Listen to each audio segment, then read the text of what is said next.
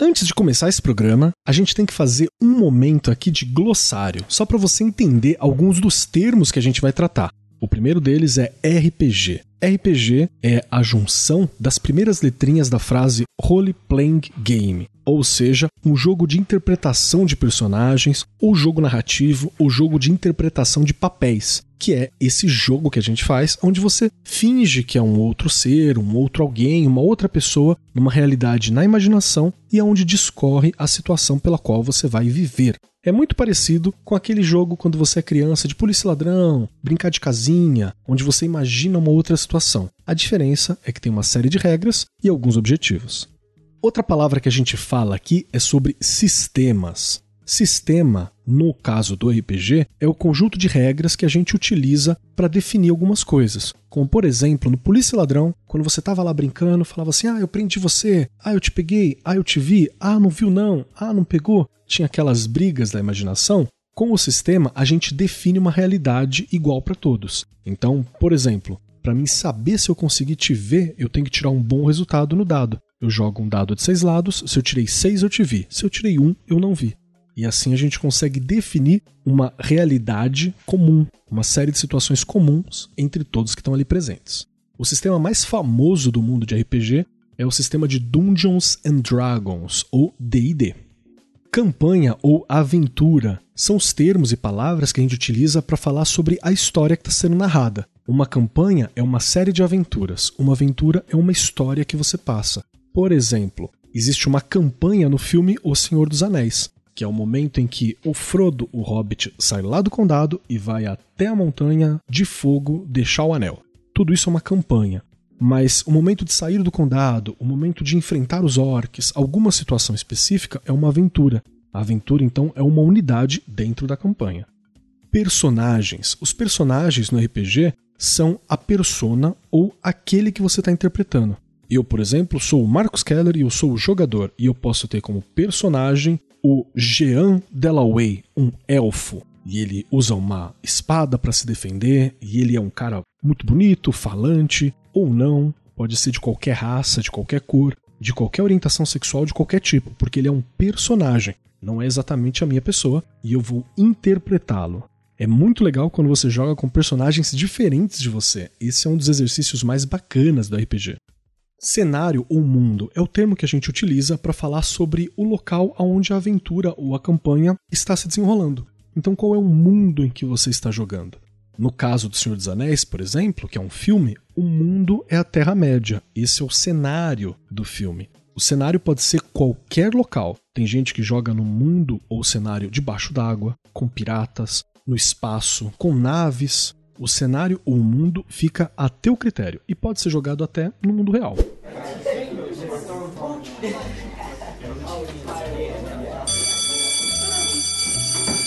Você está no Arco 43, o podcast educacional da Editora do Brasil.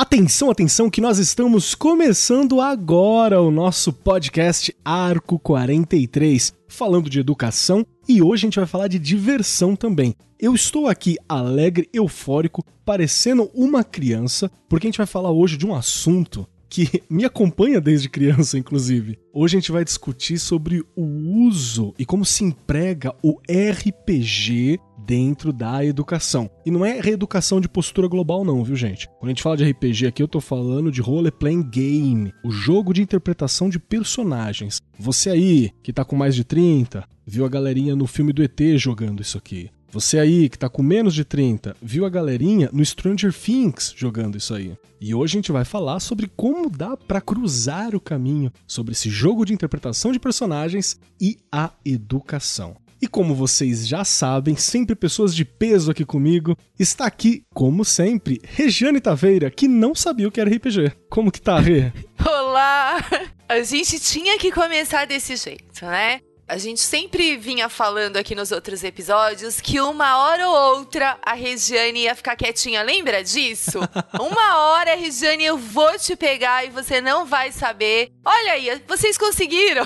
Parabéns, vocês conseguiram! Só sei que nada sei. Mas vou aprender, é isso que importa. A gente que tem que estar tá aberto para novos conhecimentos. Claro que eu já li um pouquinho, Mas, se você não usa, na verdade, é o que eu senti, acho que fica como dica aí para os professores e para as professoras. Você precisa usar para você entender melhor, claro. Porque você só lê, você acaba não entendendo muito. Eu percebo que é uma ferramenta super importante, uma estratégia de ensinagem que eu acho que vem para ficar, já veio para ficar. A gente só precisa aprender e eu me coloco nisso. E aqui nesse programa hoje tenho certeza que a gente vai conseguir ampliar um pouquinho aí os conhecimentos e entender melhor. Exatamente. Como vocês sabem, nós sempre convidamos pessoas fantásticas para nos acompanhar, nos explicar e ajudar a gente a entender melhor o assunto que a gente está falando. E hoje aqui comigo, fico muito feliz em chamar dois caras que eu sou muito fã do trabalho. Um deles é o Boscolo, professor lúdico, que ele é professor de educação física desde muito tempo. Eu aprendi que eu não posso ficar falando que as pessoas trabalham há mais tempo do que eu tô vivo, então estamos controlando esse tipo de informação. Que ele trabalha já com educação, né, por ser professor, vários projetos, usa RPG e board game em sala de aula, que são jogos de tabuleiro. É apaixonado por literatura fantástica, foi membro e presidente do Conselho Branco, que está relacionado aos fãs de fantasia e do Tolkien, que fez Senhor dos Anéis e tal por aqui. Também tem um canal no YouTube, onde ele fala sobre os hobbies dele, que são RPG, board game, plastimodelismo, né, fazendo aquelas miniaturinhas show de bola. E é fundador do projeto Fora da Caixa, que fala sobre board game nas escolas públicas, por exemplo. E além de tudo, é Sifu em Wing Chun Kung Fu que a gente falou aqui. Quem sabe uma hora a gente não faz um programa só sobre artes marciais e educação. Já temos aí alguém para chamar. Opa. Tudo bem contigo? Como é que tá as coisas aí, professor Lúdico? Graças a Deus, um, abraço aí para quem está assistindo a gente, né? Bom dia, ou boa tarde, ou boa noite, ou boa madrugada, né? Vai saber, né? né? Sejam todos muito bem-vindos. Quero agradecer a vocês aí pela oportunidade, né, para falar sobre uma paixão que a gente tem aí desde a década de 90, que é o RPG na sala de aula. se apaixonou, se apaixonou, aí já era. E junto com a gente também tá o Francisco Tupi, que é doutor e mestre em aplicação de videogames na educação e comunicação pela ECA USP, o que eu acho o melhor mestrado e doutorado possível para se fazer até o presente momento, né, que é trabalhar sobre aplicação de videogame com educação. Também tem formação de ensino e aprendizagem pela Krishnamurti Foundation of America, que fica na Califórnia, que é uma formação de educação bem específica, né, com alguns diferenciais, um posicionamento filosófico muito bacana. Professor de letramento digital, fundamentos dos jogos, game design, gamificação e criatividade. Além de atuar em vários projetos internacionais, foi indicado à medalha Darcy Ribeiro e atua como game designer em outros projetos também. Tudo bem contigo, Tupi? Como é que vai as coisas por aí? Tudo bem. Como você disse, começou o podcast com uma criança feliz e contente por conta do tema. Eu também estou aqui feliz e contente com essas ilustres pessoas assim que eu já admiro há bastante tempo, não desde criança, mas igualmente desde todas as nossas adolescências. O Cifu Boscolo, figura memorável desde o Orkut, Grola, Keller, Regiane, André. Então, assim, toda vez que eu falo do videogame e do RPG e dos jogos no contexto educacional para professores, eu sinto que é a vitória dos nerds, sabe? então parece que a gente mudou a era geológica, mudou a era astral e agora a questão se inverteu, né?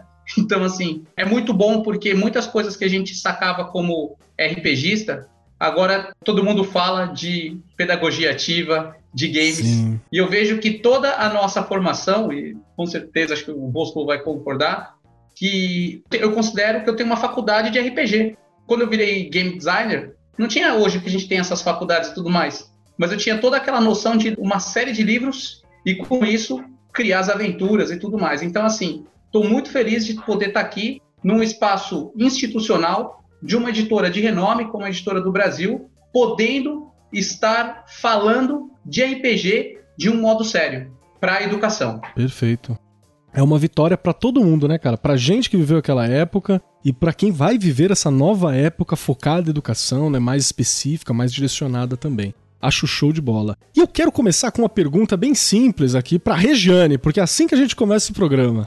Regiane, como que você caiu nessa história de RPG, Regiane? Qual foi a tua primeira impressão quando alguém falou assim, vamos falar de RPG? E o que, que você achou quando você ouviu a explicação? Como te explicaram? Bom, foram vocês, né? Foram vocês. Eu não vou mentir, ué.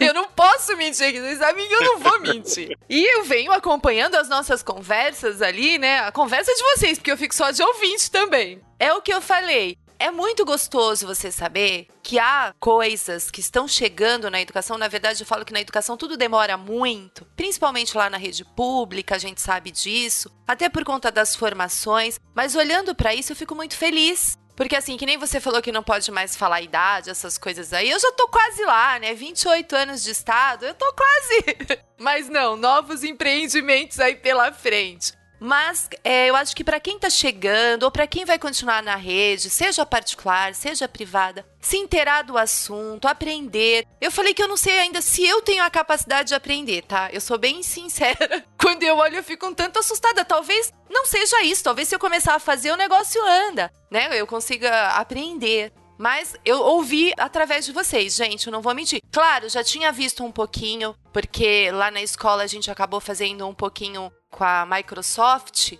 Nós tivemos um curso, umas professoras participaram, então tinha que fazer ali os jogos voltados para matemática, para língua portuguesa. Mas assim, você vê, era uma coisa, isso há um ano atrás, um ano e pouquinho a gente não sabe direito que você acaba não aproveitando a ferramenta que você tem. Olha aí. Sim. E nós não aproveitamos. Olhando as discussões de vocês hoje, a gente acabou não aproveitando e poderíamos ter aproveitado muito mais. Mas é isso. Até porque não conhece, né, no primeiro momento. Sim. Mas que bacana, que bacana. Regiane, qualquer pergunta que você precisar fazer aqui, Pode fazer, você eu tá no papel fazer. de orelha. Eu vou né? fazer, né? eu vou levantar a mão, eu vou ficar perguntando aquela aluna chata, podem ficar tranquilos.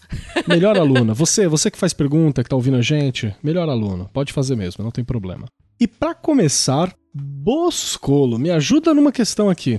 Como que chegou RPG nas suas mãos, cara? Como que você ouviu falar de RPG? E em que momento que você percebeu que dá para RPG e educação se conversar? Então, eu era lá do interior, então tudo chega bem depois do interior. Tem que fazer muito sucesso, né? Por exemplo, na capital e nas cidades em volta, né? Para chegar mesmo morando perto de Campinas, que também é uma metrópole do interior, né? Mas mesmo assim demorava muito para chegar. Então, sim, sim. o primeiro acesso que eu tive com RPG foi através de jogos eletrônicos, assistindo meu irmão com um amigo dele jogando Master System, um jogo lá, Fantasy alguma coisa. Fantasy Star. É, naquela época eu treinava Kung Fu, treinava Karatê, então eu ia lá enquanto eles estavam brincando lá, né? Eu ficava assim em cima da janela abrindo as pernas, fazendo. que eu tinha abertura zero, oh. igual o Van Damme, assim, né? Então, é verdade, né? É, não serve pra nada, né? Aí. aí, aí ficava lá, vocês são bobos ficar jogando esse negócio aí e tal, né? E aí, com o tempo, meu irmão foi, meu irmão mais novo, né, o Gilsbert, ele foi, o Beto, ele foi, não, senta aqui que você vê que tem uma história, você gosta tanto dessa parte de fantasia, de ler história, você gosta. Aí eu sentei e falei, oi, rapaz, não é que tem um fundo de verdade, você tá falando? É legal a história.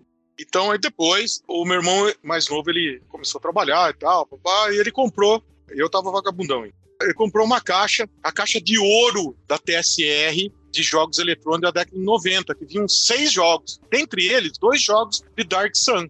Nós jogamos quase todos, que tinha também um de Ravenloft e um de Forget Realms, que era a história do Drizzt. A gente nem sabia que era o Drizzt. Se eu soubesse, tinha jogado tudo, né? Depois a gente iniciou, então, Raveloft, jogamos um pouquinho, mas como era aquele jogo que, acho que é em primeira pessoa, que fala que você não vê você, né? Você só vê, tipo, Dune, né? A gente não gostou muito e tal. Só que a hora que a gente instalou Dark Sun, a gente teve um impacto, porque via de cima, era um cenário totalmente diferente de tudo que a gente tinha jogado de fantasia de capa e espada. Era uma coisa muito diferente, no deserto, não tem água, é, enfim. E eu me apaixonei pelaquela ideia de role play, e eu nem jogava, porque o meu inglês é pior que o meu chinês. Então, meu irmão jogava e eu ficava do lado assistindo e dando como se nós dois estivéssemos jogando. Que ele traduzia e eu falava, cara, esse cara tá de lorota. Enfim, aí eu comecei a trabalhar e apareceu lá na, na banca da revista, ficava do lado da minha casa, o First Quest. A caixa do First Quest, caixa plástica com miniatura. Eu olhei aquilo e falei, o que, que é isso, mano? Aquele jogo que eu tava lá aqui, ó, Dungeons and Dragons. Meu Deus! Comprei na hora, o cara até assustou. Pô, faz um tempo que tá esse jogo aí, não sai, ninguém compra. Eu falei, compra agora. E era carinho já, viu? Paguei à vista. O cara, oh, nossa, né? Levei para casa. E tentamos jogar. Não conseguimos. O que que tinha nesse kit do First Quest nessa época? Era a miniatura, o livro? First Quest vinham cinco, no Brasil, uhum. vinham cinco miniaturas, Lá fora tinha Dos heróis, aqui. né, pra você jogar. Os dados básicos, mapas, mapa da cidade e da taverna, acho também atrás. Um livro de magia, um livro de aventura, um livro do jogador e várias fichas também dos jogadores já pronta para você jogar até o terceiro nível. Tudo que você precisava pra começar uma aventura de fantasia na cabeça. ali. Sim, tudo. E dava pra continuar também, não precisava nem mais nada, dava pra ir embora com aquilo lá. Mas, cara, o que faltava, mesmo com o CD e tudo, a gente não conseguia, nem eu, nem meu irmão, nem o amigo do meu irmão, que era o Marcelo Ferro, que tava junto, a gente não conseguia entender o role and play. O game a gente entendeu, a parte game. A mecânica do jogo sem problema. É. O problema foi entender a interpretação. Exato, porque a gente queria jogar como um jogo de tabuleiro, como a gente estava acostumado. E não é. O RPG ele te dá outras possibilidades. Se o mestre fica parado e querer só seguir aquela história que ele enfiou na cabeça, não rola, não vira, não sai do lugar. Então, o que, que eu tinha que fazer? Eu tinha que ler tudo, que é o que estava de mestre, e entender que eu poderia fazer isso. Ó. Os aventureiros saem, eu dou um jeitinho de trazer. E aí vamos embora. Então, isso foi, então, a caixa, mais ou menos ali em 91. 92 eu compro o First Quest e passo até 1999 sem saber como jogar. Só jogando no computador, não entendia. Quando foi que você sacou o que, que era o roleplay? Então, aí em 98, no final ali da minha passagem pela faculdade, né, tava me formando, e aí você sabe, na faculdade você fica procurando um monte de coisa diferente. Eu fiz educação física, então tudo que é jogo de tabuleiro, tudo que é jogo no mundo, a gente ia atrás. E aí eu fiquei sabendo também que tinha esse- essa possibilidade de jogar no Brasil e tal, e aí teve acesso à internet, ficou forte e tal. Então em 99 eu tava jogando, brincando de RPG, nos chats que existiam na época, UOL e Terra, e encontrei um menino chamado Tiaguinho. E nós jogamos, e aí ele, ele falou: Ó, conheço o Grola. O Grola apareceu lá para conversar comigo. O Grola é nosso mestre. E aí foi amizade, né? Foi irmandade, na verdade, que eu considero o Grola um irmão meu. Um irmãozinho mais novo que apareceu para mim, né? Então fui convidado pelo Grola para conhecer a equipe dele em São Paulo, em Pirituba. Então eu saía todo final de semana, todo não, né? Quando dava. E ia para lá para aprender com eles como jogar. Como eu já tinha passado todos esses anos, lógico, eu fui entendendo um pouquinho melhor do que, era role and play. É claro que depois meu irmão, o amigo do meu irmão e outras pessoas, eu não conseguia juntar mais para jogar. Então foi muito importante para mim encontrar uma guilda, né? Que chamava. Eu fui para lá, fui muito bem recebido, como acabei de falar, e começamos a jogar. Inclusive eu joguei com um draw e ele deixou jogar o draw e deixou eu fazer os meus atributos. Ele falou: desde que você faça a interpretação legal, você não se aproveite desses atributos, manda ver. E aí já ficou com o apelido que ele só me chama de Gambi, né? Que era o nome do meu personagem, que na verdade é Gilsme Albert Malaquias Bosco. Com o passar do tempo, falei, pô, isso aqui tem grandes possibilidades de eu colocar em sala de aula, porque eu vou ajudar na escrita, eu vou ajudar na leitura, eu vou ajudar na interpretação, eu vou ajudar em arte, eu vou ajudar em geografia porque tem mapa, enfim, eu vou atingir múltiplas, naquela época a gente falava de habilidades, capacidades. É, Hoje é direitos de ensino e tal, né? Enfim, eu tive apoio então dessa galera. Não, dá sim, vai lá, Gambi, mete a cara e tal. E, pá. e aí comecei a, brincar com meus alunos, porque nessa época eh, eu estava iniciando no estado, a Regi sabe disso, que quando a gente inicia no estado, nós começamos como professor eventual. A gente substitui qualquer um. Agora, agora é chique, eventual. Antigamente era ACT É, no estado. ACT. é. Então, eu substituía todas as matérias. E às vezes o professor acabava deixando uma, um negócio chato pra caramba pra trabalhar. Então eu falava, vai lá e pega os jogos, vai lá e pega um ar, vai lá e pega um o que tiver lá e vamos, eu vou tentar trabalhar esse conteúdo com o jogo. E aí era na hora ali, eu tinha que montar correndo. Às vezes não tinha nada a ver, porque eu achava, pô, o professor dava aula o bimestre inteiro e deixava um questionário para eu dar como eventual. Ah, vá te catar. Eu pegava e vamos trabalhar aqui, entender mapa com o AR 2, mano. Vamos entender um pouco de interpretação, já que é arte, vou falar de interpretação no RPG. Eu- é língua portuguesa? Vamos falar aqui sobre leitura e escrita dentro do RPG. E aí eu vi que a criançada começou a entender, começou a... É claro que tinha muito sarro ainda, porque eles não sabiam nada disso, né? Hoje é muito mais notório. 99, 2000, para eles isso aí era novidade. E dá muito certo. E aí, quando eu fui para a sala de educação física, isso acontece então em 2001, que eu vejo que isso aí, aí acontece mesmo, que é o quê? Eu levo o jogo, não só o RPG, mas também naquela época tinha aquele joguinho que se chamava, é, não sei, Magic Night, Magic Night. Eu acho que eu ainda tenho alguma pecinha de Magic Knight aqui em casa. Especialmente os golems que eu gostava. Achava bonito. Aí, cara, eu usava então isso como o quê? Como ferramenta para pegar os nerds. Porque eu e o Francisco, eu acho que a Regiane também, a gente é um nerd diferente. A gente é um nerd que tem tanta parte nerdice e a gente também faz atividade física. né? A gente curte das duas, as dois mundos. Então, o que, que eu fazia? Eu pegava a criançada que não queria fazer aula prática e falava: vocês não vão fazer aula prática? Não. Alguma coisa vocês têm que fazer na minha aula. Como o PCN naquela época, no final dos anos 90, início dos anos 2000, permitia totalmente os jogos de mesa, e falava ainda, jogos de tabuleiro e jogos de mesa. Ele deixava bem assim. Então eu falei, beleza, o diretor não vai poder falar nada. Mas chiava, você sabe. E aí coloquei então. Então essa molecada começou a brincar com o meu Magic Night. Começaram a brincar com o RPG que eu levava, que era o First Quest. Eles compravam na banca o 3D e traziam também, entendeu?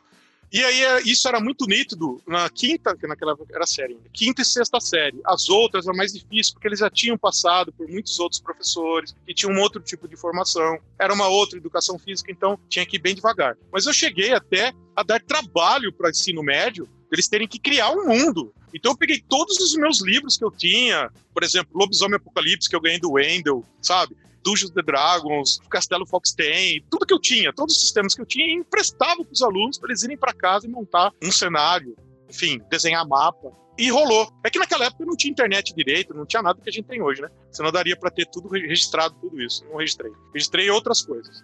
Então foi assim, cara, só para finalizar, tá? Eu já sei que eu fiz tenso nessa resposta. Eu percebi o quê?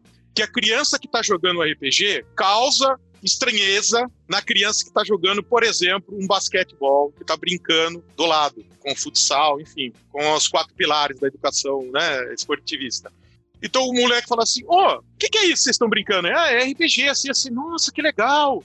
Aí eles começaram a fazer amizade, e aí o cara que tá lá jogando futebol fala assim: Ô, Davi, vem cá jogar com a gente também o futebol. Putz, cara, Ganhou. é aí que eu consegui que o que eu queria, entendeu? Fazer essa, essa sociabilização.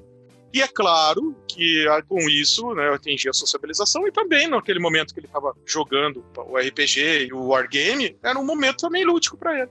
Isso é, eu estou resumindo, tá? Todas as minhas. O que eu acho que é muito importante que foi para mim. Show de bola, muito obrigado. Francisco Tupi, e para você, cara, como é que foi descobrir esse mundo do RPG e como foi a conversação entre RPG e educação? Olha, primeiro que a gente pode ver pela fala aí do Sifu Gambi, né? o quanto que isso se misturou à história das nossas vidas. Então eu costumava falando assim, ah, eu era um aluninho bem, eu era uma criança bem estranha ou diferente, não, eu era uma criança real. E de certa forma, meus pais eles sempre deram toda a motivação que eu quisesse para onde eu pudesse caminhar. Meu pai trabalhava na USP, Ai, na década de 80 tem um evento na USP, e aí ele pega na parede e fala: Vamos lá no sábado? Vamos, vamos andar de bicicleta, depois a gente vai lá, beleza. Como o Gambi falou, é aquele nerd mais multifuncional, né? É o nerd marcial, é o nerd. Mas assim, então na minha casa meu avô ele desenhava, chegou a desenhar amigo da onça, desenhava cartoon. Meu pai era cartógrafo, por isso eu até estudei geografia, tinha toda essa, essa relação. Inclusive eu utilizava os AutoCADs para fazer os mapas, os mapas usados eu pegava, levava para o grupo de jogo. Mas assim, eu tinha uma sensação muito nítida que de fato eu me sentia um ET, um excluído. Sabe, diagnosticado desde cedo com hiperatividade, dislexia, desgrafia mas o jogo me fazia ler, me fazia estudar. E no ambiente de jogo, que eu frequento as convenções de RPG desde essa da USP, mas depois quando, sei lá, 12, 13 anos, ó, pra você ter ideia, eu encontrei do meu lado um cara chamado Eduardo Caetano, que escreveu Violentina, o Dudu, ele vindo de Varginha. Na época que, sei lá, a gente tinha 12, 13 anos, a gente chegou a pegar caminhão para ir de carona para São Tomé das Letras, sabe? E hoje ele é um super autor e a gente troca muita figurinha, mas sabe aquela gênese conjunta, né? Via um cara que nem o Marcelo Deldeb e ficava assim: ah, Meu Deus, é o Marcelo Deldeb! Que já era o Marcelo Deldeb na época. Mas então, e aí eu, eu sempre tive aquela noção, e talvez até por uma maturidade de não conseguir ter desenrolado uma, uma boa conversa, uma boa comunicação com alguns colegas de escola, ou com a grande maioria, com os professores, mas eu sempre falava, não, a, educação que eu quero não está aqui na escola. A educação que eu quero, ela está onde eu busco. É vendo Bikman, é jogando RPG, porque o RPG ele sempre foi um ambiente inclusivo. Então você sentava numa mesa de RPG, você tinha um satanista que tinha um, um sobretudo. Lembra do Barata, que ele tinha aquele sobretudo com o pentagrama vermelho atrás? Não que ele fosse satanista, mas enfim. Mas era o estereótipo do, do cara mais dark, gótico. Você tinha toda uma galera que não tinha medo de se assumir o que era. Então, numa mesma mesa, eu joguei acho que, acho que 94, 95, quando voltou para ser para Marquise, eu olhei a mesa e falei, putz, isso é o que eu sou, essa é a minha galera. Então, sabe, ter essa noção. Então, você tinha galera que abertamente era homossexual, que era pastor, que andava com a Bíblia na mala, e ali todo mundo sentava, todo mundo tinha um bem comum, tinha paixão pelo aprender. Então, assim, se você sabia um, um, deus nórdico, você ia, falava, outra pessoa falava, outra pessoa falava, nossa, acabei de ver um Yu Hakusho em japonês. Na época que pra gente comprar um episódio, ou era na Haikai, ou era numa peixaria na Liberdade, que o filho do peixeiro morava no Japão, gravava os vídeos. Então, assim, e se a pessoa ela tinha, ela não guardava para si, ela dividia. Então, assim, dentro de toda aquela dificuldade de aprendizado, o RPG ele trouxe um desequilíbrio, falando no, no Case, ele trouxe um desequilíbrio cognitivo para gente, que mostrou que era legal aprender. Então, assim, hoje se fala de bullying, de leis, mas tinha épocas que se um aluno rasgasse a sua ficha de RPG, o professor dava risada, falou: quem mandou você ser bobo? E eu falei, professor, isso está errado, sabe? Eu falei, quer dizer que porque eu estudo, eu leio, eu conheço um deus da mitologia, qualquer coisa assim, ele pode rasgar minha ficha? Aí ele falou, ah, se você não gostou, você faz melhor. Eu falei, então tá bom. Eu, sabe, eu via Bigman e falava, nossa, é tão legal eu ver Bigman, é tão legal eu estar com os meus amigos. Então, assim, de fato, o RPG foi uma contracultura. Era o mar azul das contraculturas, ele estava acima da contracultura. Porque todas as contraculturas, elas estavam ali junto e conversando. Então, você podia falar de arte marcial, sabe? não tinha o preconceito, porque ali era uma galera inclusiva por natureza. E aí o fato é o seguinte: aí eu peguei, você começa a trabalhar, você, você perde. Eu li o Saqueador de Charadas, Dungeoneer. Né? É, isso aí é. O meu pai ia numa livraria lá no centro chamada Triângulo, ficar comprando livro técnico, e ele me deixava lá na Galeria Barão. E é muito engraçado que quando a Galeria do Rock não se chamava Galeria do Rock, minha mãe e meu pai eles tinham ido comprar alguma coisa lá, passa um cara por mim com cabelo comprido, eu devia ter, sei lá, uns 10, 12 anos. Aí o cara vem assim, o cara obviamente mais velho, mas eu sempre ia nesses eventos, eu falo, posso mestrar? Posso mestrar? Aí o cara vem e fala, e aí, mestre, beleza? Toma aí meu fanzine. A minha mãe vem correndo e fala, o que, que esse cara queria contigo? Que história é essa de chamar de mestre? até, até entender. Né? Ou se não, andando na rua e vinha os caras. Aliás, vou contar uma fofoquinha muito legal dessa minha origem. Aí na região de Campinas tinha um mestre de Kung Fu que ele inventou o estilo que falava que aprendeu, o Gambi deve conhecer, que ele fala com os ETs e tudo mais. E aí ele tinha academia perto da minha casa. Eu cheguei lá a conhecer, e aí os nerds se encontraram. Falou, vamos jogar uma aventura? E aí ele ficou muito bravo comigo, que no mesmo horário da aula, eles iam. Aí meu pai falou, o que, que aconteceu? Eu falei, não, porque eles não estão indo treinar para vir jogar. Aí meu pai falou, beleza, então agora sim você está montando a sua seita, você já tem até o rival. eu revi ele com o Dudu lá em São Tomé das Letras. Campinas, ufologia, vocês vão lembrar quem que era esse mestre. Mas enfim, aí quando eu vou para a sala de aula, eu levei aquilo que eu era, sem saber que existia educomunicação, media literacy, né? A gente está falando isso no final dos anos 90. E aí eu vou falar de Cavaleiro Zodíaco, vou falar de Hot Wheels. E aí a gente começou a falar, ah, que legal, né? Alunos que tinham dificuldade de ler, que eram escanteados, por que, você não está lendo? Por que você não gosta de ler? Por serem gagos, e é uma escola que inclusive já fechou, era tido como um, um bobo que não se integrava. Aí depois o tempo passou, veio toda essa questão, essa onda de cultura maker, tecnologia desde 2014, 2015, Minecraft. E aí eu comecei a aplicar aquilo que eu sabia no RPG. Vamos criar nosso mundo? Vamos criar nossa história? Vamos criar nosso enredo? Ah, eu quero fazer. A gente fez uma vez uma adaptação da Ópera do Anel. Então vamos ouvir a ópera? Vamos ver quem são os personagens? Vamos entender o que, que faz um jogo ser um jogo? Eu acho que tem muito isso, assim, sabe? Do RPG, ele ter andado lado a lado com a minha formação enquanto indivíduo, enquanto escola. E aí o que, que acontece? Esse lance de tentar levar não só o RPG, mas essa democratização do conhecimento. Show. Quantos colegas assim que, sabe, sentavam na mesa, às vezes um podia ser filho de um pai executivo, mas eu trabalhava no McDonald's e todo mundo estava ali junto, jogando, trocando conhecimento, aprendendo, né? Então, isso, essa inclusão do saber pelo lado do respeito. E o segundo, como era fascinante as histórias. Então, um dia você sentava com um cara que conhecia uma mitologia, uma coisa ou outra, e a hora que eu começo a dar os cursos de jogos, ou começo a criar meus jogos, eu fui buscar essas minhas memórias afetivas e essa formação daquilo que eu era. Deixa eu fazer uma intervenção aqui, numa fala do Tupi. Aqui, porque, enfim, é o diretor, o Grola falando, já citado pelo Gambi aqui, a gente é amigo Grande de muito... Grola. Nos anos 90, a fase que o RPG foi mais underground no Brasil, existia uma regra não escrita entre os grupos que era você nunca recusa um jogador, independente de quem ele for. Então, isso, eu não sei como é hoje, não sei como é o circuito do RPG hoje, como do RPG de mesa com a molecada. Mas nos anos 90, muito antes de se falar em, em inclusão na educação, nas mesas de RPG isso já era uma regra.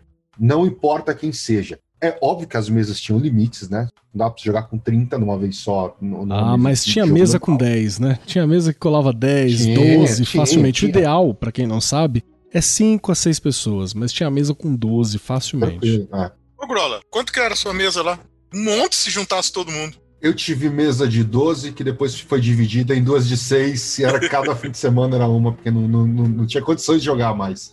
Mas basicamente é isso, assim, existe essa ferramenta inclusiva, não da forma como é mostrada hoje dentro da educação, mas o RPG já foi usado como uma ferramenta de inclusão nos anos 90. Obviamente as coisas mudam. Não sei como está hoje o meio.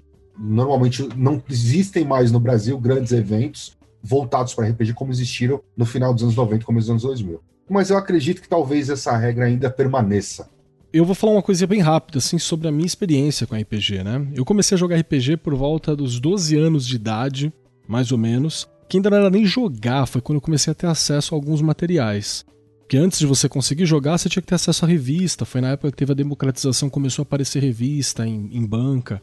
Saudosa revista Tormenta, que agora existe em formato digital. Saudosa Dragão Brasil, né? Essas revistas que eram nesse sentido.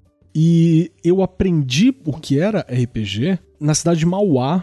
Mauá fica no grande ABC, ABC estendido, né, de, de São Paulo. Tem uma, uma antiga pizzaria em Mauá que era Dom Giovanni, o nome da pizzaria. Um abraço aí pra galera de lá que não deve estar ouvindo, e se tiver, parabéns, manda e-mail pra gente. Porque eu lembro que não tinha professores entre eles, né? E tinha uns meninos que ficavam jogando ali. E eu assistia algumas vezes, meu pai era amigo do dono, a gente ia lá, eu assistia eu comecei a entender um pouco e aí a gente começou a se relacionar, a conversar e eu aprendi a base disso. Foi onde eu montei os grupos futuramente, né? E tem um detalhe que eu acho que é muito interessante nisso, que a fala do, do nosso diretor, o Grola, a fala do Boscolo, o Gambi a e a fala do Tupi, elas apontam uma coisa que era muito clara.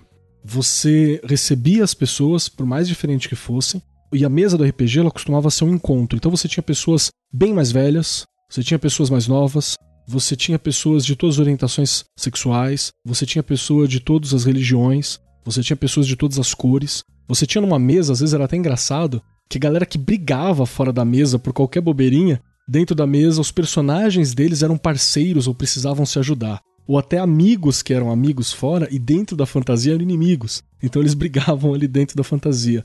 Mas existia uma chave muito clara, assim, de que é possível juntar pessoas diferentes. Porque o tradicional do jogo de RPG é você fazer uma fantasia. Você está criando um mundo ali, um mundo diferente ali, onde você é quem você quer ser. Você constrói o teu personagem. Quando a gente joga com fantasia medieval, que é uma coisa mais puxada para o Senhor dos Anéis, você tem lá pessoas de raças diferentes, credos diferentes, e isso é um exercício de democracia que você faz ali. É um exercício da diversidade. Então aqui a gente já tem uma coisa bem interessante e que eu quero perguntar para a Regiane. Regiane. Tá quietinha, Regiane, né? Vamos lá. A, a quietinha, Regiane. Eu tô emocionada, fiquei emocionada. Olha Bonito, que né? legal, né? né? Assim, tanto o Bosco quanto o Francisco e você falando e o Grola falando. Quando o Grola colocou, né? Você nunca recusa um jogador, me veio tanta coisa na cabeça nesses meus vinte e poucos anos de escola. Quantas vezes a gente viu muita coisa que não queria ver? Sim. E, nossa, que filosofia bonita que faz com que a gente tenha vontade mesmo de aprender para ver se ainda deixa alguma coisa aí por aí na educação antes de ir dessa para melhor. Olha aí, eu pensando. Mas é verdade, porque, gente, é, é uma coisa que emociona. Porque a gente sempre viu o quê? O professor falou ali da educação física. Eu, como da área da educação física, eu vi muitas vezes, né? Os alunos não quero fazer, por uma série de motivos e você precisa mesmo ter estratégias para que você faça com que eles participem. Eu até vou brincar, eu falei, o que, que eu sabia fazer? Não riam, por favor, ou riam. A questão ali um pouquinho da dama, olha isso, então vamos jogar dama. Então, eu também ia pro lado do jogo, mas as coisas que eu sabia fazer, né? Não tenho vergonha aqui. Acho que o professor tem que tentar fazer aquilo que ele sabe. E tá nunca deixar um aluno fora, como o Grola colocou aí, né? Você nunca recusa um jogador e aí já me veio a cabeça de um monte de coisa, né? Você nunca recusa um aluno. Nunca. E o principal norte que eu acho que a gente tem que ter, e é isso que eu também quero perguntar para você, Rei, qual que é a tua percepção? olha só nas nossas histórias particulares de vida que a gente trouxe aqui com o RPG. Primeiro, a relação afetiva que a gente tem com o jogo, com os momentos que o jogo nos forneceu. Isso é uma coisa fantástica. Eu tenho uma história que eu vou contar para vocês já já que ela tá falando sobre isso. Mas olha a porta que é para você trabalhar ali naquela micro-realidade do RPG, as competências socioemocionais. Pronto. Você pode trabalhar absolutamente todas. Tudo, todas, todas. É. Lá na BNCC traz agora os direitos de aprendizagem, mas entrando nessa questão aí das competências, conforme vocês foram falando, eu já fui colocando, né? A questão de desenvolver a cooperação, resolução de problemas, a questão de trabalhar a timidez, o raciocínio lógico, é motivador, é estimulador. Essa coisa de interação que já me veio à cabeça também, a questão do Vygotsky, né? Que traz isso lá nos estudos, Uhum. né? Há tanto tempo de você, né? A parte. Ó, deixa só fazer um, um, um parênteses, aproveitando a fala da, da. Regiane, porque é só, é só um detalhezinho. Recentemente, né, a gente também tem um, um outro ponto comum que são as livrarias, né? Então, pra gente, livraria é um tempo de saber, né? Com certeza. Aí, esses dias eu estava andando numa, numa livraria procurando alguma coisa para ler, não quero ler quadrinho, não quero ler New Game, mas já li tudo que tinha que ler tá, tá, tá. Aí eu vi um livro amarelo chamado A Economia dos Desajustados, que mostra como que pessoas são inseridas na sociedade pelas suas características. Então, fala dos piratas da Somália, que em dois anos de serem ex-pescadores começaram a gerenciar negócios em Dubai, fala de médicos que começaram a tratar vírus como violência, então e uma das coisas que mais chamaram a atenção é que, num determinado ponto, ela fala do RPG. Que pessoas que jogam RPG são pessoas mais argumentativas e sabem resolver problemas. Com certeza E absoluta. aí ela fala toda a questão do histórico do Eu RPG. Eu me vi naquilo e eu, eu achei aquilo muito interessante. O livro chama Economia dos Desajustados. Já É uma linhazinha, duas, mas quando você vê todo o contexto do livro, fala como pessoas com dislexia são bem encaixadas para criarem ideias, pessoas com espectro autista para debugar, para encontrar problemas em software, e num determinado ponto fala como os jogadores de RPG eles tiveram uma formação na argumentação, no, no role do play, ou do play do role, né? Mas como eles trouxeram isso para a área de trabalho. Não, eu acho fantástico. Eu queria. Quando eu comecei, é lógico que já existia alguns estudos e tal, mas eu não tinha acesso a nada, cara. Você pensa que é a internet, que nem é hoje? Pensa que é o YouTube, como é hoje? Não é. Então, o que, que eu tive acesso? Já, por causa do Conselho Branco também e tal. Então, foi toda a competência para me ensinar lá do grupo do Grola, mais Rosana Rios. Conhece? Dispensa a apresentação? Rosana Rios, ela é escritora, ilustradora, é, enfim, faz de tudo. E também apaixonada por RPG, onde ela dava consultoria em vários livros pedagógicos de língua portuguesa, incluindo o RPG, dentro do livro. E um livro que eu até deixei aqui, que na época foi a única literatura que eu encontrei interessante, que é a Aventura da Leitura e da Escrita, da Andréa Pavão, na época, segunda edição, pela editora Devir. É um livro muito legal, mostra o quanto, naquela época, né? o quanto o RPG pode ser interessante dentro da sala de aula e a descoberta dela, assim como a Regiane está fazendo agora, nesse momento. Era isso que eu tinha para trabalhar. Hoje, você tem uma quantidade de produção acadêmica, científica, nossa, é brutal perto de- do que eu tinha, né? Então Com aproveitem isso, você educador que está escutando, professor, professora, né? Aproveite. Inclusive, aproveitando a tua fala, Gambi, deixar uma coisa aqui pra vocês. No post desse programa, vai lá no- no- na postagem, eu vou enviar e vou deixar alguns links de alguns trabalhos sobre. São trabalhos bem simples de você encontrar. Então você acha um que é bem legal, que é o projeto de mestrado do professor Wagner Luiz Schmidt, fala RPG e educação, alguns apontamentos teóricos para você trabalhar. E tem um outro também que é um artigo bem legal do Pedro André Pires Machado, Juliane Silva, Leila Santos e Cláudia Barim, que fala sobre utilizando RPG no ensino de matemática para os alunos do ensino médio.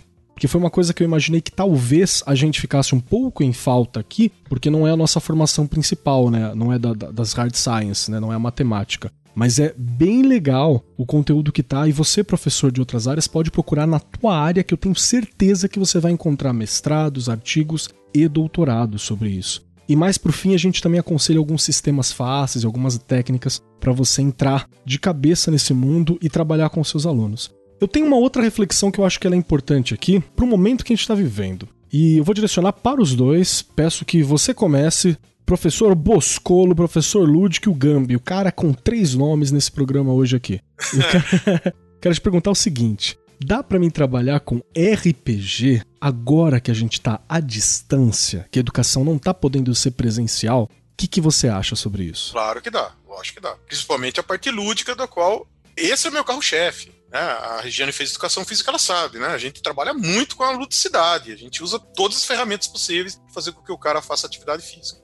É claro que essa parte da atividade física da educação física ela ficou super precária na educação à distância, principalmente no quesito de avaliação e pela dificuldade do nosso povo em ter acesso. Não estamos passando o pano aqui para essas dificuldades, não é isso. Mas dá, para quem consegue ter acesso, dá para utilizar o RPG muito, e, e é muito divertido.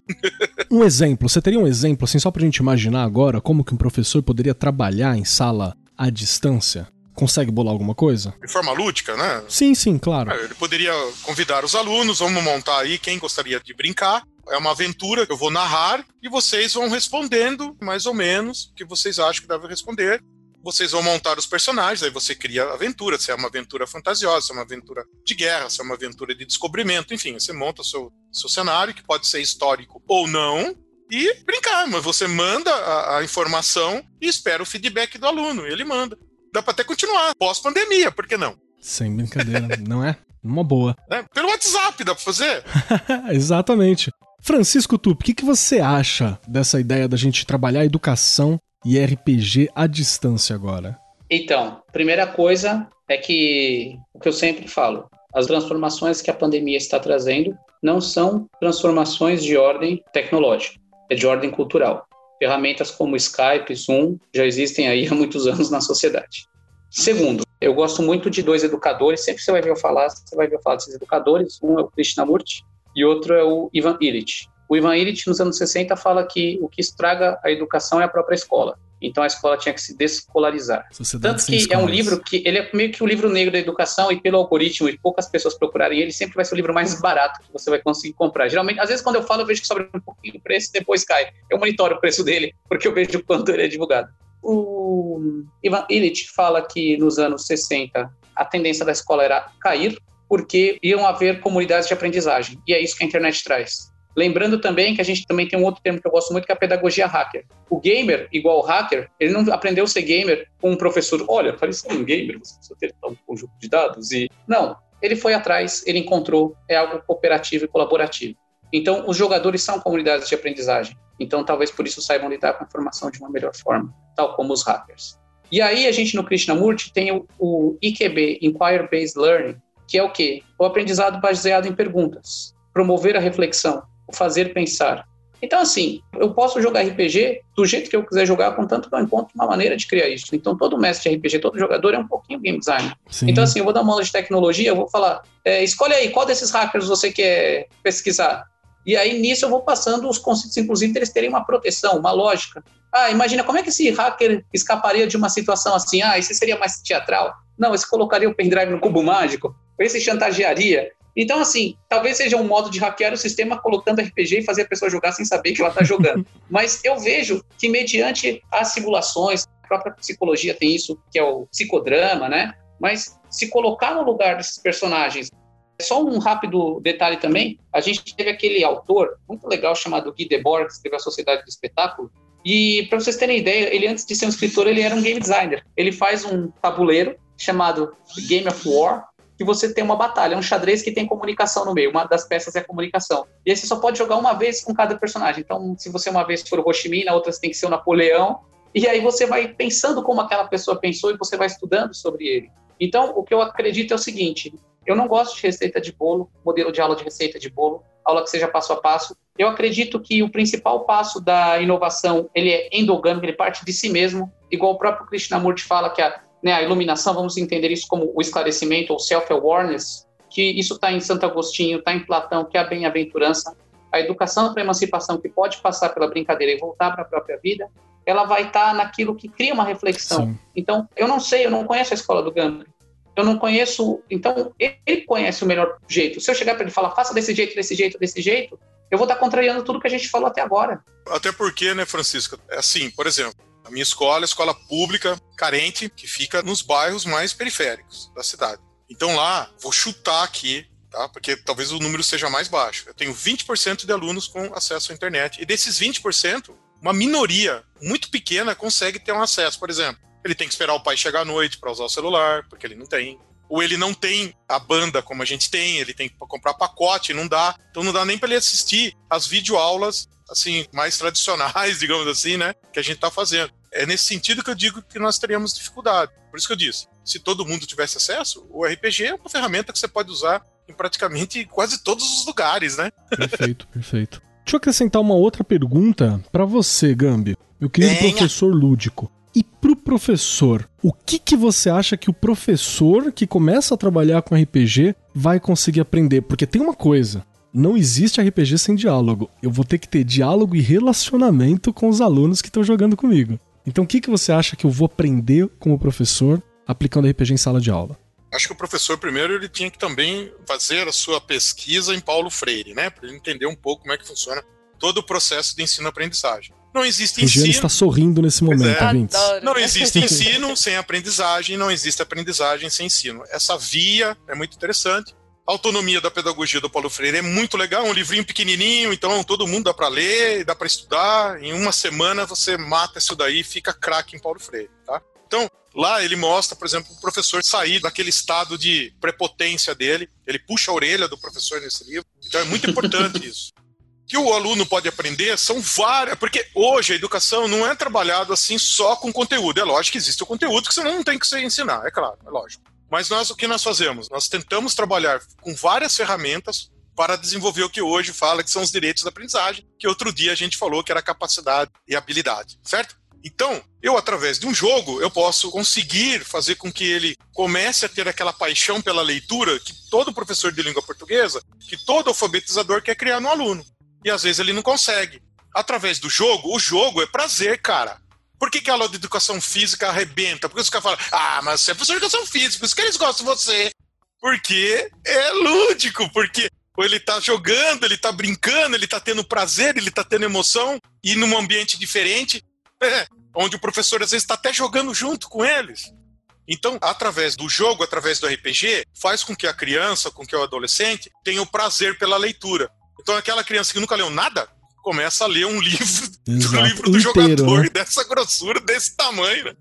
Aí, então, hoje os professores já sabem, hoje já tá mais, né, como vocês falaram, o RPG tá mais, digamos assim, mais público, assim, né? Mais conhecido até pelos professores. Mas antigamente, na década de 90, o professor falava: o que, que você fez esse moleque? Ele nunca leu um livro meu, agora ele tá lendo. Eu vi o treco lá desse tamanho, agora ele tá lendo Senhor dos Anéis. O que, que você fez? Por coragem, hein? Porque Senhor dos Anéis, eu vou ter que confessar aqui abertamente que é da hora, mas é cansativo. O livro chato. Livro do século XIX, gente. Ele século vai ser 20. cansativo mesmo. Do início do século XX. Primeira Guerra Mundial, um pouquinho depois. Mas a, a escrita do Tolkien ela é bem puxada para a escrita de zenovista, de crônica. Mas eu gosto, mas eu gosto, confesso. Só que quando eu tinha uns 15 anos foi uma luta. Foi o amor pelo RPG que me fez terminar aquela leitura, viu? Confesso. Então, tá vendo? Pois é. Então ele acaba também escrevendo muito. Porque no RPG de mesa, principalmente na nossa época, a gente escrevia muito. Mesmo que ele utilize isso daqui como ferramenta para digitar e tá praticando a escrita. Então, os alunos podem aprender várias capacidades e várias habilidades. Além disso, uma muito importante, que a gente tá esquecendo de falar, que é a interpretação, pô. Que leva ele a ter autoestima. Pô, o cara vai fazer teatro pra ter autoestima, velho. Pra perder a vergonha. O cara vai fazer teatro. O cara joga RPG, ele tá fazendo isso. Total. Ah, total. ô Keller, uma outra coisa que eu, que eu esqueci, que inclusive esses dias eu publiquei Manda em algumas aí. comunidades, e eu compartilho aqui. Por exemplo, a gente sabe que a minha área é ensino de tecnologia, letramento digital, no Enem sempre tem a, e as suas tecnologias, uma redação sempre que vai para um lado mais tecnológico de porque a tecnologia ela não é um fim em si mesmo, mas a história da tecnologia, a filosofia da tecnologia está presente aí na nossa frente a todo momento. Com certeza. E eu vi uma coisa que o Gambi falou, que assim, ah, mas do mesmo jeito que falam, ah, mas ser professor de tecnologia, parece aquele meme. Ué, mas você é o professor de educação física, de tecnologia, mais. Mas o que que acontece? Existe um. Eu fiquei pensando, porque agora, né, eu fico pensando como que eu posso fazer uma campanha à distância. Mas o legal é que, ao mesmo jeito que eu faço a campanha, eles entendem coisas simples, do tipo decorar uma senha, ter cuidado com uma senha, navegar com a informação. E o que os jogos, óbvio, até então, os jogos que eram um privilégio da educação física, e hoje eles são amplamente de outras disciplinas também, o Ruizinga. Era só pedagogo e educador físico que lia o Johann Reutzinger, né? O Homo Ludens. Mas o que que acontece? Livro chato pra caramba também, que eu particularmente respeito, mas não é meu, meu laço. Mas o que, que eu quero dizer? Você começar a utilizar sistemas como, por exemplo, o OneNote. O OneNote é aquele caderno da Microsoft, que é aquele bloco de notas, que é um fichário. Ali eu consigo fazer um, uma campanha com os jogadores explicando como que vai de um lugar para o outro, qual que é a ficha do personagem. Porque assim, o que, que é o jogar? Jogar é interagir. O videogame é interagir com a mediação digital. Então, assim, o jogar, a todo momento, você está interagindo com informações, lidando com informações. Então, uma coisa que eu gostei muito, que eu achei muito interessante ver o fenômeno com a pandemia, é que parece que muitos grupos que não conseguiam se ver, ou por ter tempo, ou por estar distantes, até em outros países tem aquelas plataformas já mais específicas, né, mais hardcore do RPG, como o Roll20, né, o Roll20, mas o próprio mercado do RPG ele está mudando. Então, cada vez mais você tem os soladores, que são as pessoas que jogam sozinhas, e as pessoas que são desafiadas a criar os seus sistemas em função da tecnologia que a gente tem. Então, mesmo para jogar analogicamente, a tecnologia veio para fazer uma super diferença. Então, eu estou explorando muito esses cadernos virtuais, como o OneNote, por exemplo, para estruturar minhas campanhas e, ao mesmo tempo que um aluno ele vai ser obrigado a, a navegar, ele vai ver onde que está uma página, uma sessão, onde que ele vai encontrar a informação. Embora ele esteja fazendo aquilo pelo prazer do jogo que o desafio traz, mas ele também está trabalhando com habilidades e competências que ele Perfeito. precisa. Lembrando, só fechando aqui, a gente não, fala de habilidade, a gente fala de competência, a gente não pode se esquecer que a gente está num momento que o mundo só teve outra vez quando? No final da Segunda Guerra Mundial. Porque o que, que acontece? A tecnologia e a habilidade, ela caminhava passo a passo até a Revolução Industrial. Quando a gente entra na Revolução Industrial, a tecnologia foi maior que a habilidade. Toda vez que a tecnologia é maior que a habilidade, a sociedade entra num ponto de sofrimento social. Depois da Segunda Guerra Mundial, entrou-se numa crise. Não tinha dinheiro para se desenvolver. Inclusive, os países que vencem a guerra são obrigados até a dividir os cientistas nazistas pelo mundo. E aí o que, que acontece? Por quê? Foi o que permitiu uma série de questões, inclusive o homem chegar na Lua. Com o advento da internet, a tecnologia volta a estar acima da habilidade. E esse gráfico ele é amplamente utilizado pela Lego Foundation, porque haja vista que você tem o Lego e a pecinha para fundamentar o brincar no aprender, o jogar no aprender, mas a gente também tem aquela questão que qual que é a mensagem desse gráfico? Os países, os professores, as escolas, os sistemas educacionais que querem liderar esse processo, que não querem ficar para trás, é o quê? Investir em habilidades. Óbvio, o RPG talvez ele não dê conta de todas as habilidades, mas também tem uma coisa que é muito legal, dentro daquele viés de confirmação da caracterização do nosso eu, que é o quê? Que a, a pessoa ela vai dar um jeito, se ela gostar de física, de tentar convencer o mestre, não, porque a potência da lâmpada é tanto, ou da história, ou do estudo. Então, assim, eu acho que o RPG ele está caminhando para ser cada vez mais pasteurizado e encontrar um mínimo denominador comum. É pelo menos também isso que eu busco: mínimos denominadores comuns no sistema da jogabilidade, né?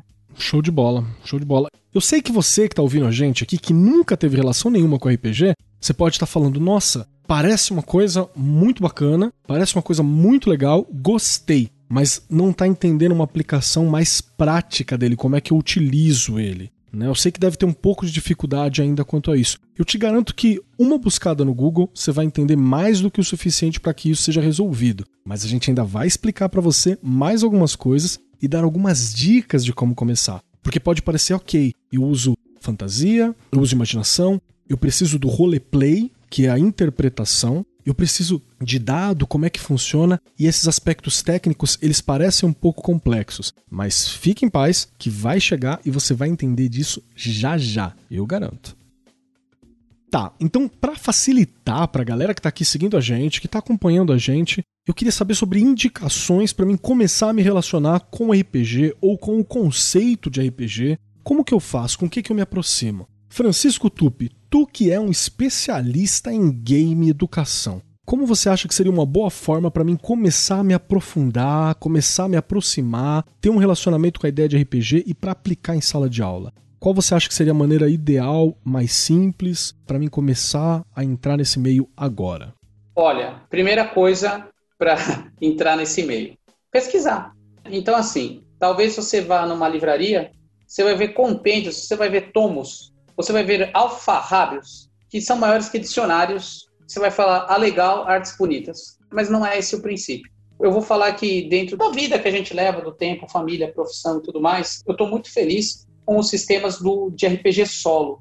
Tem muitas comunidades de RPG solo que tem sistemas de RPG que é uma folha 4 e que já vem as fichas prontas. Para quem lê inglês, tem aquele o Tiny Dungeon, tem o RPG for Kids. Infelizmente a gente tem muito material, mas esse material ele está em inglês. Mas não é um inglês complexo, né, para um professor traduzir para trabalhar com um aluno é não, é fácil. Não. Olha, eu acho o seguinte, eu acho que buscando a compreensão do que é o RPG, eu diria tem um livro chamado Homens e Dados, eu não vou lembrar o nome do autor, e também tem um outro que fala do que era o, o... Ah, aliás, tem uma relíquia aqui de livro, daqui a pouco eu mostro.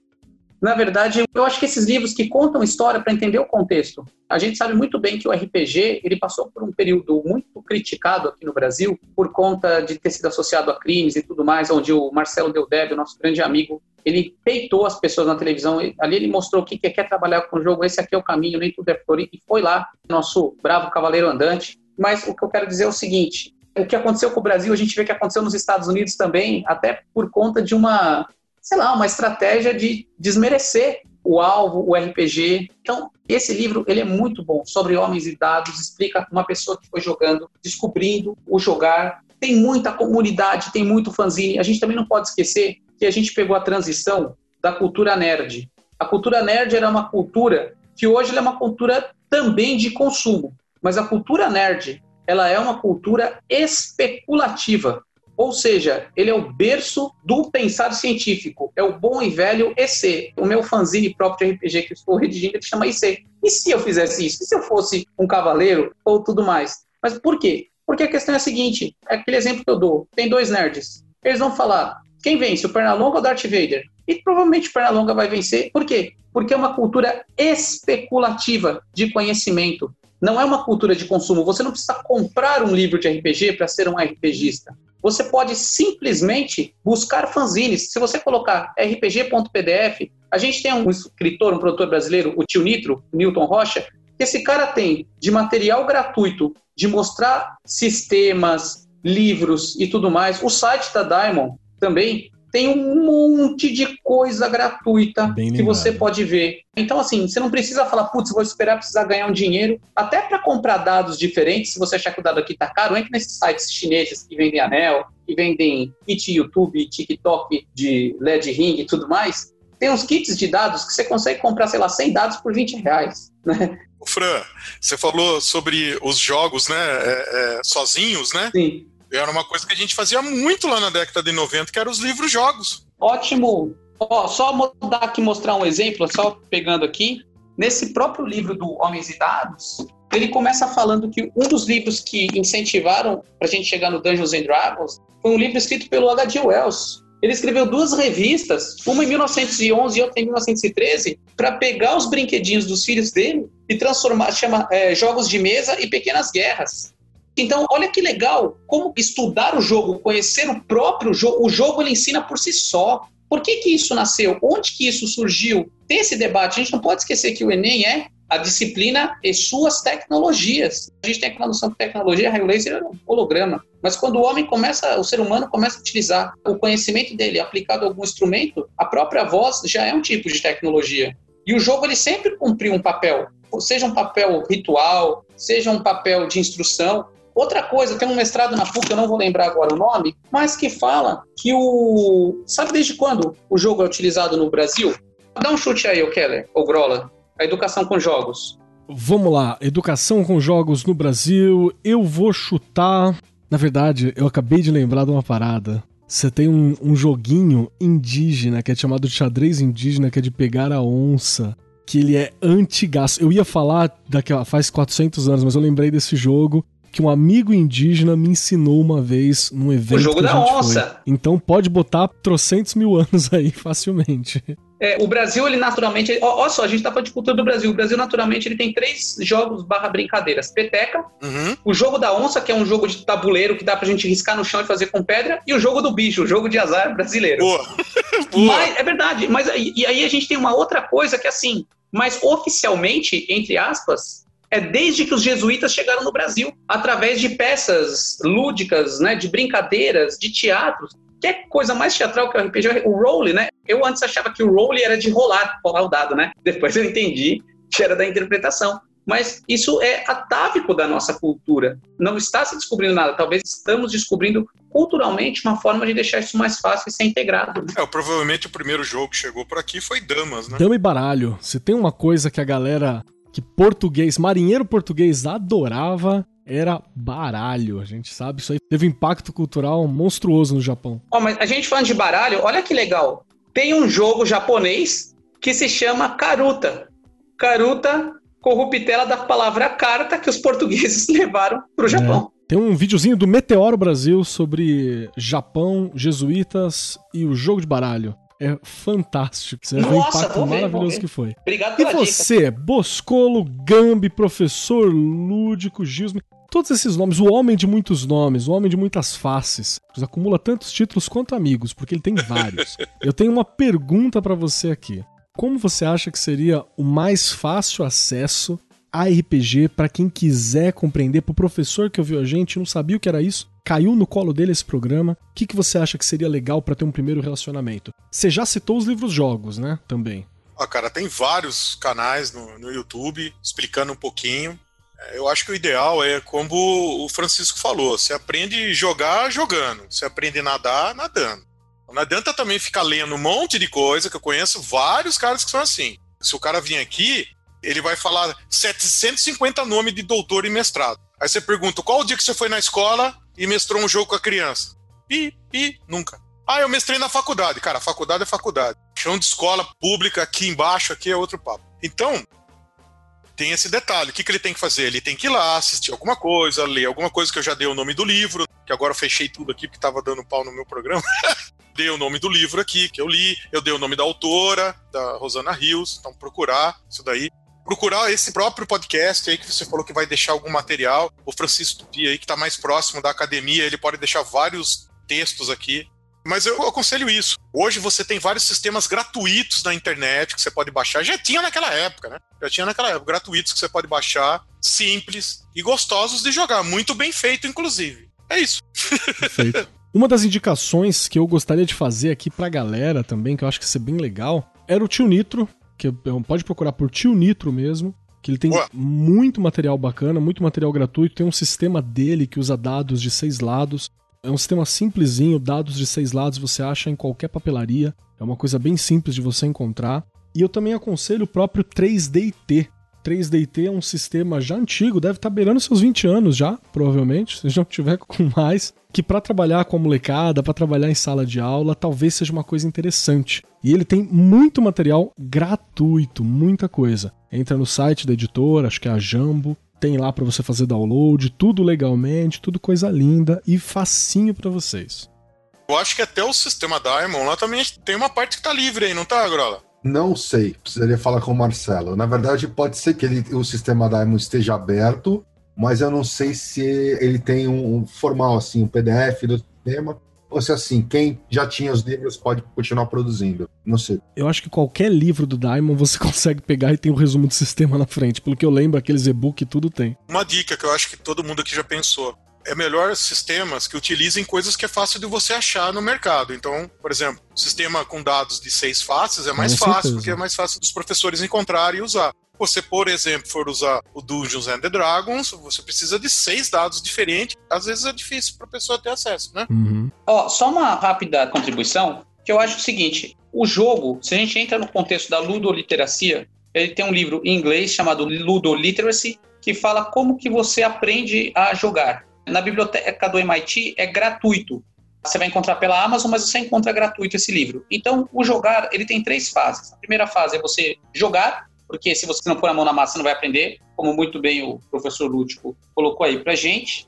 A segunda fase é falar sobre, quando você está dissertando sobre o tema. E a terceira fase é criar o jogo. A gente não pode esquecer que agora com essas tendências, e eu prefiro chamar isso de tendência, e para que essa tendência ela não vire um modismo, a gente tem as pedagogias ativas, a gente tem a cultura maker, a gente tem o STEM barra STEAM, que é essa pedagogia mão na massa, que é uma das melhores formas da gente trabalhar com as habilidades desses alunos. Então, assim, eu vejo muito o RP. A gente não pode esquecer que agora tem os percursos de aprendizagem, os itinerários, essas disciplinas eletivas que cabem muito bem. A gente tem um professor em Santos, Jonathan Sirayama, ele fez até disciplinas, ele tinha disciplinas de cosplay, onde os alunos eles criavam as fantasias ou criavam seus próprios jogos, misturavam Minecraft com maquete, Arduino, mas enfim, a questão de você criar esse jogo, você ambientar esse jogo, né? Às vezes uma coisa que pode ser muito legal. A escola, o aluno ser um produtor de conteúdo para a própria escola, pegar materiais que podem ser reciclados como lixo eletrônico e com isso você fazer jogos para os outros alunos jogarem. A escola ter essa cara de escola, essa comunidade de aprendizagem.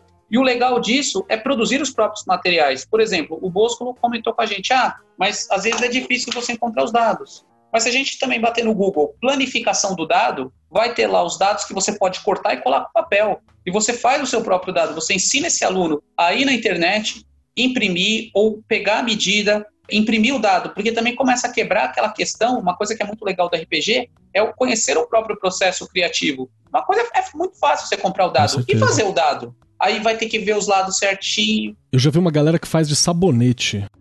Pega sabonete, eles faziam toda você raspava as pontas e fazia junto com os alunos de sabonete os dados. Foi muito legal esse processo. Então, tá vendo? E quer coisa mais maker, coisa mais mão na massa, coisa que coloca a mão e abrir reciclagem em relação a isso.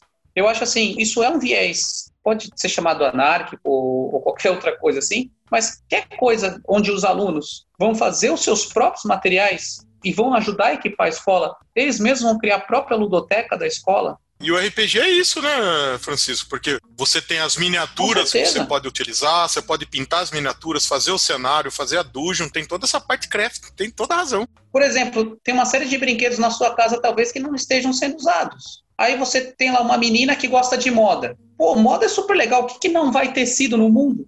E aí você pega e fala, pô, então faz a fantasia dos bonequinhos, dos personagens. Pô, tem um monte de computador. É o que eu falo. Teve um grupo que eu orientei uma vez na Febras, inclusive eles conseguiram ser até premiados, fazendo jogos de tabuleiros com lixo eletrônico, com teclado. Você pega a pecinha, você cria o jogo. Pode fazer batalha naval, pode fazer xadrez, pode fazer dama, pode fazer resta um. Então vai, põe a mão na massa, minimamente pega uma chave de fenda. E são materiais gratuitos. Você está trabalhando com aquela questão de mão na massa, né? Poxa, tem tantas coisas que podem ser feitas. Fazer um material, ah, quero fazer um super dragão, vai fazer, ficou tosquinho, mas beleza, imaginação. Pelo menos você começou a aprender a relação da sua expectativa e realidade. Lembra do meme? Pode até fazer um meme. Expectativa, põe lá o Tiamat, realidade, um dragão tudo. é, sim, mas legal. Vamos aprender a melhorar, pintar, criar, Show de né? bola, adorei. E caminhando já para o final, eu tenho uma pergunta para aquela que é a voz silenciosa entre nós neste dia de hoje. Regiane Taveira, o que, que você tá achando dessa doideira toda que a gente tá falando aqui? Adorei, fiquei sem palavras. Não, eu tava colocando que, gente, eu comecei a usar o negócio pro meu lado. Não é verdade? Você tem que usar aquilo que você tem habilidade. Então, eu não tenho habilidade com RPG, tô conhecendo tudo agora, esse mundo agora. O que, que eu fui fazendo para não perder o costume? Fui fazendo minhas anotações pensando em formação de professor. Claro! O que, que o meu professor vai ter que saber para ele se interessar pelo RPG lá na formação? Então eu já fui fazendo minhas frases aqui, eu fui montando minhas frases. Eles foram falando e eu fui pensando. Primeiro, o RPG já vai tirar toda aquela ideia de metodologia tradicional. Gente, não dá mais para o século XXI ficar trabalhando com metodologia tradicional. Não dá mais. Fantástico. Acabou. Então aí Fantástico. olhei, olhei para outra coisa. Essa coisa da demanda dos nossos alunos que tem tanta dificuldade, os que sabem menos. Os que sabem menos, que são sempre obrigados a usar ali aquelas atividades homogêneas, e aí não interessa se ele está caminhando bem, se ele não está caminhando. Este aluno, ele vai ter, com este trabalho do RPG, a gente vai conseguir olhar de uma outra forma, é um outro recurso. É um recurso que vai passar por todas as disciplinas, dá para trabalhar todas as disciplinas, a interdisciplinariedade aí que a gente fala tanto há tanto tempo. Só que nessas questões, por que, que eu falei isso? Eu falei, eu tenho que olhar para o lado de como que o professor vai querer a ideia na formação disso. Pensar aí realmente na questão da rede pública, pensar em informação com relação a isso. É um instrumento pedagógico, eu coloquei aqui, que vai atender às particularidades de cada aluno. Eu não sei se eu tô enganada, se eu tô sonhando demais, mas eu, conforme vocês foram falando, eu já fui pensando nessa questão mesmo da formação. O quanto que isso é importante e quanto que o professor, ele precisa entender que vai dar caminho. Pode falar, pode falar. Jane, tem uma coisa também muito importante para encaixar com você, é que toda essa mudança tem que sair da academia. Não adianta sair daqui de baixo, porque é muito difícil. Então, o que acontece são professores sendo formados de uma forma e quando chega na sala de aula, ele vai reproduzir aquilo que ele aprendeu. Então, algumas pessoas que conseguem sair fora da caixa conseguem atingir outros métodos ou outras ferramentas que fogem do cotidiano. Geralmente, são ridicularizados no início. Sofrem preconceito no início, natural, né? Infelizmente. Mas é preciso que a academia já venha abrindo muitos olhos com isso pela quantidade de produção que vem apresentando, como mestrado e doutorado, enfim, toda essa produção científica em cima do jogo, RPG, board game e outras coisas mais. Mas então é isso, porque é difícil para o profissional que é formado daquela forma, para dar aula daquela forma, aí ele cai na rede, ele tem que seguir um currículo, às vezes ele sai um pouquinho do currículo, já puxa a orelha dele, entendeu? E aí ele não consegue, porque é já foi formado desse jeito, e é difícil para ele. Então é necessário, além disso que você falou, a formação para nós que já estamos formação formados, continuada, né, que estão mais serviço, na academia, precisa né, que ter é importantíssima. Exatamente. E também, dentro da academia, se repensar a formação de professor. A formação inicial é uma coisa que precisa ser mudada em vários aspectos, né? Eu sempre comento isso aqui, não vou deixar de falar. Porque quando o professor chega na escola, ele não sabe mais fazer nenhum diário. Ah, mas para que fazer um diário? Tem que fazer, tem que saber fazer. Né? A gente já discutiu. São coisas básicas. Mas eu acho que você colocando agora realmente essas questões lá de cima, muitas coisas precisam ser mudadas. E lá na escola, né, o Keller brinca muito aqui dessa questão de falar de formação. Eu sempre bati muito nessa tecla, eu sou muito chata Correta. com relação a isso. Deixei a escola recentemente, deixei a escola recentemente, mas eu aposto, adoro formação, vou continuar nessa linha mesmo não estando neste momento na escola. Show de bola. E agora, chegamos à reta final, onde nós temos três perguntinhas para todos os nossos participantes que estão aqui. Senhor Tupi, Senhor Boscolo, Gambi, Sifu, Lúdico. Nós temos aqui três perguntas que vocês só podem desligar se responder essas três perguntas. A primeira é se vocês gostaram a segunda é se tem como te encontrar de alguma forma, se tem algum contato, se tem alguma forma os nossos professores, nossos ouvintes entrarem em contato com você. E a terceira é o que você gostaria de deixar de reflexão, pensamento, frase, aconselhamento, uma coisa, seja lá o que for, que saia do seu coraçãozinho para ficar ecoando na semana, na cabeça dos nossos ouvintes que estão aqui presentes. E eu começo com você, Francisco Tupi três perguntinhas para poder desligar, senão a internet não desliga. Então eu não vou responder porque tá tão legal aqui a conversa. Vamos Adorei. ficar aqui mesmo. Depois você fala as perguntas, mas eu, eu, preciso fazer um comentário. Assim, eu tô ouvindo você falar, parece que você é tipo um irmão, um clone do Deu Débil com cabelo, assim, cara. Seu tom de voz e tudo mais. Eu tô vendo o, Deu, o jeito de falar, cara. Que interessante. Já me falaram, já me falaram que a gente tem um tom de voz parecido. Quando a gente grava alguma coisa junto, é problemático mesmo. então, primeira pergunta, se eu gostei. Olha, eu sou suspeito para falar, porque eu acredito que, assim, é um tema que eu gosto, que fez parte da minha formação, e eu acredito também que toda vez que a gente pode falar, pode conversar de educação, trocar, conhecer, é algo sempre muito legal. Como eu sempre digo, primeira ousadia do ser humano é pensar, a maior de todas é tentar fazer com que outra pessoa pense. Conhecimento é uma energia e essa energia tem que estar em movimento.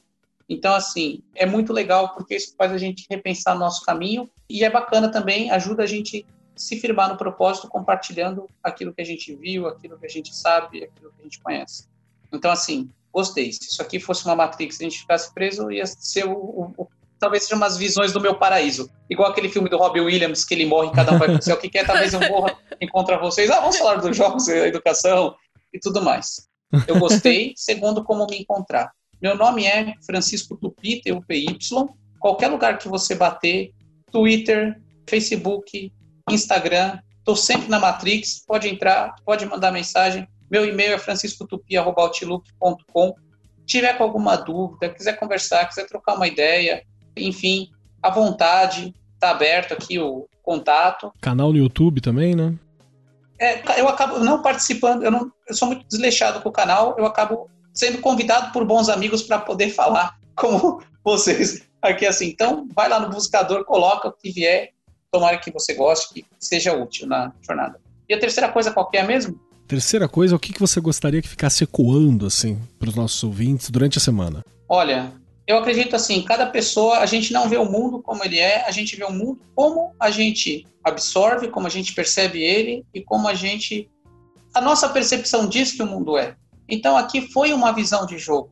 Eu acho que talvez esse programa possa ser um marco, principalmente se você não tivesse conhecido RPG, de pessoas que foram fiéis àquilo que elas gostavam e de tanto elas gostarem, elas encontraram um meio não só de compartilhar informação, mas compartilhar aquilo que fez sentido para a vida delas, como todos aqui.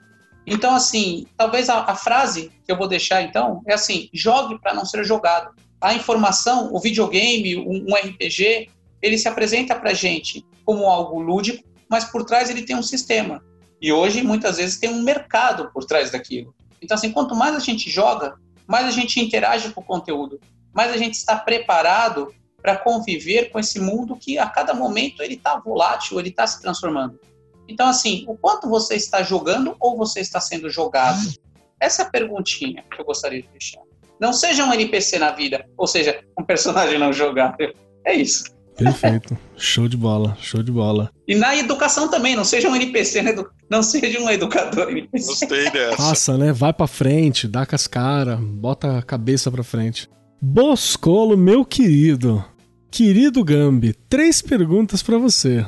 Três. Primeiro, se você gostou, o que, que você achou desse nosso programa? A segunda, como que a galera te acha se você quer ser encontrado? E a terceira, o que, que você deixa aqui pra gente ecoando com seus anos de sabedoria e vivência em jogos? Gostei muito, mas vou gostar mais ainda se vocês me chamarem para falar de board game também.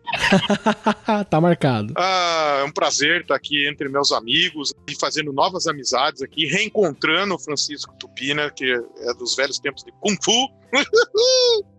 Gostei muito, achei bacana, acho que foi bem explicativo para um professor, ter um, um início, né, sobre um pouco do que é RPG na educação. Então, estou muito feliz de ter participado desse podcast. Muito obrigado. Como me achar? É só digitar aí no Google Professor Lúdico. Pronto, você vai achar Professor Lúdico no Facebook, no Instagram. É tudo Professor Lúdico, tá? E também no YouTube, não esquece lá. Inclusive, a gente vai começar um programa novo. Você tá doido RPG? É. Então, sim, eu quero também uma hora chamar vocês para falar sobre isso aí também.